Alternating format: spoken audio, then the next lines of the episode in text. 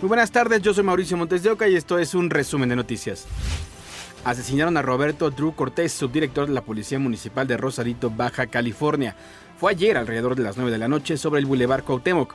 Sujetos a bordo de una camioneta le dispararon cuando la víctima estaba detenida arreglando su vehículo. De acuerdo con las autoridades, el hijo del policía resultó herido.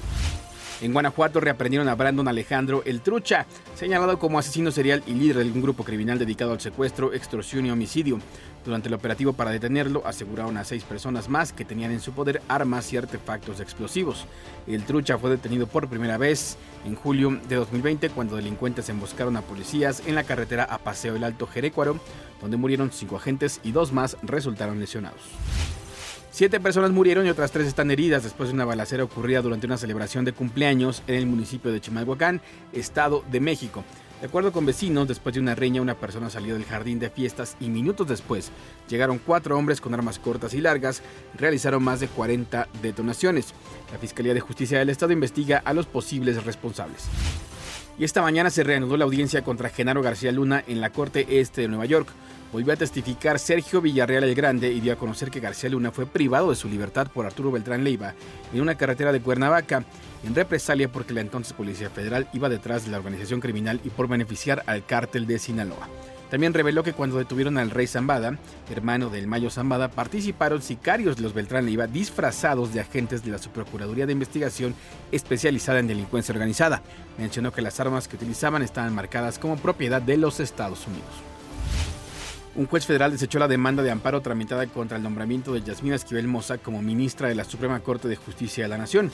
El juez segundo de distrito en materia administrativa, Germán Cruz Silva, rechazó la demanda porque consideró que el abogado de derechos humanos, Luis Miguel Cano, no tiene interés jurídico ni legítimo para reclamar la designación de Esquivel Moza como ministra de la Corte. El sábado, María Ángela, de 16 años, fue localizada con vida en esa del Estado de México, luego de que fue vista por última vez el jueves en el paradero Indios Verdes. María Ángela, la joven de 16 años que desapareció el jueves en el paradero de Indios Verdes, fue localizada el sábado. Se encontraba a 30 kilómetros de donde se le vio por última vez, en Ciudad Neza. Policías municipales fueron quienes le brindaron los primeros apoyos momento en que eh, compañeras de eh, la Dirección de Tránsito Municipal circulaban por esa avenida y los vecinos de esa zona les eh, señalan que hay algo fuera de lo común y es cuando ellas se acercan y cuando ellas ya localizan a esta menor, refieren que estaba eh, cubierta con una bolsa, pero que de alguna manera estaba desorientada. Por eso es que activan los protocolos de, eh, de, emergencia, llegan rescates, llegan nuestro personal paramédico. Eran las 4 de la tarde cuando la encontraron. Autoridades analizan imágenes de cámaras de seguridad.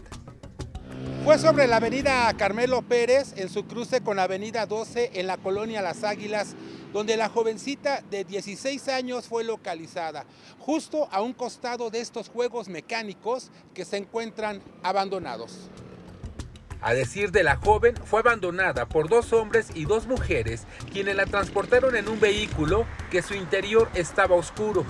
Dijo a la policía que la mantuvieron privada de su libertad en una habitación donde al parecer había más víctimas.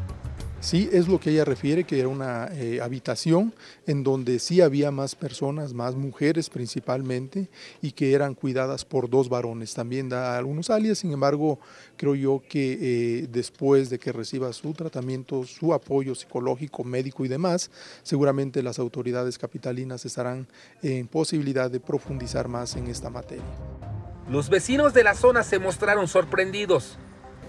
Pues que habían traído a una chavita ahí a tirarla. Ahí en los juegos mecánicos. Sí, aquí atrás. Preocupante, ¿no, amigo? Sí, claro. ¿Nunca había pasado esto? Eh, no, no, no. No, nunca. Nunca había pasado eso. Y hasta apenas sucedió eso. Sí, pues yo tengo 17 años viviendo aquí. Yo vivo acá. Ajá, y este nunca había pasado. La joven fue trasladada a las instalaciones de la Fiscalía Especializada para Personas Desaparecidas en la Ciudad de México donde le practicaron exámenes y se reunió con sus familiares. Daniel de Rosas, Fuerza Informativa Azteca.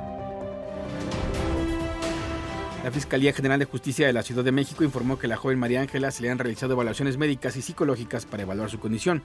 La Dirección General de Apoyo a Víctimas brindó apoyo a su familia. Tomaron su declaración para saber cómo ocurrió su desaparición.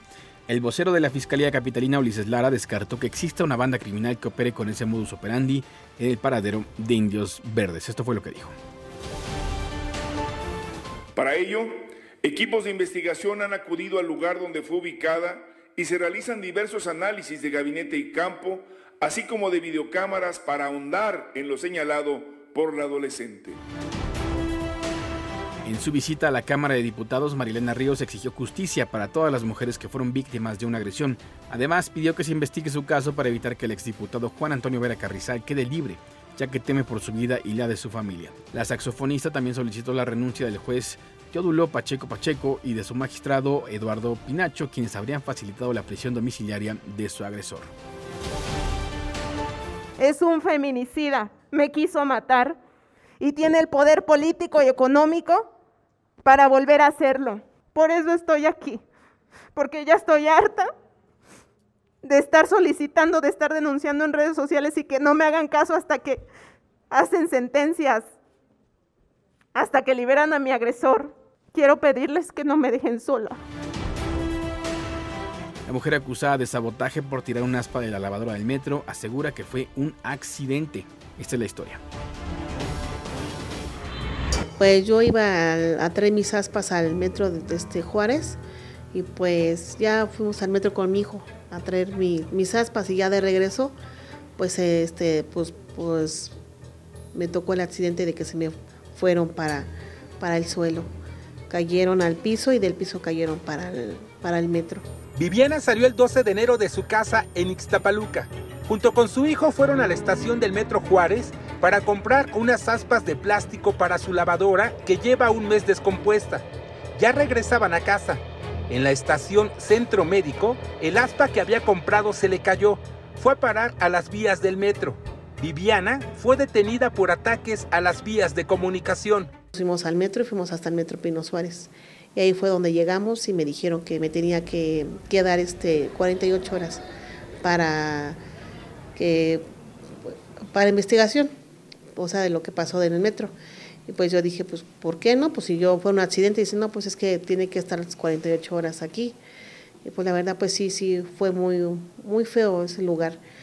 Imagínense en un cuarto, sin cobijas, con, con hambre frío, no, fue unos días muy, muy feos para mí. Me llevaron a Santa Marta, ahí dormí una noche.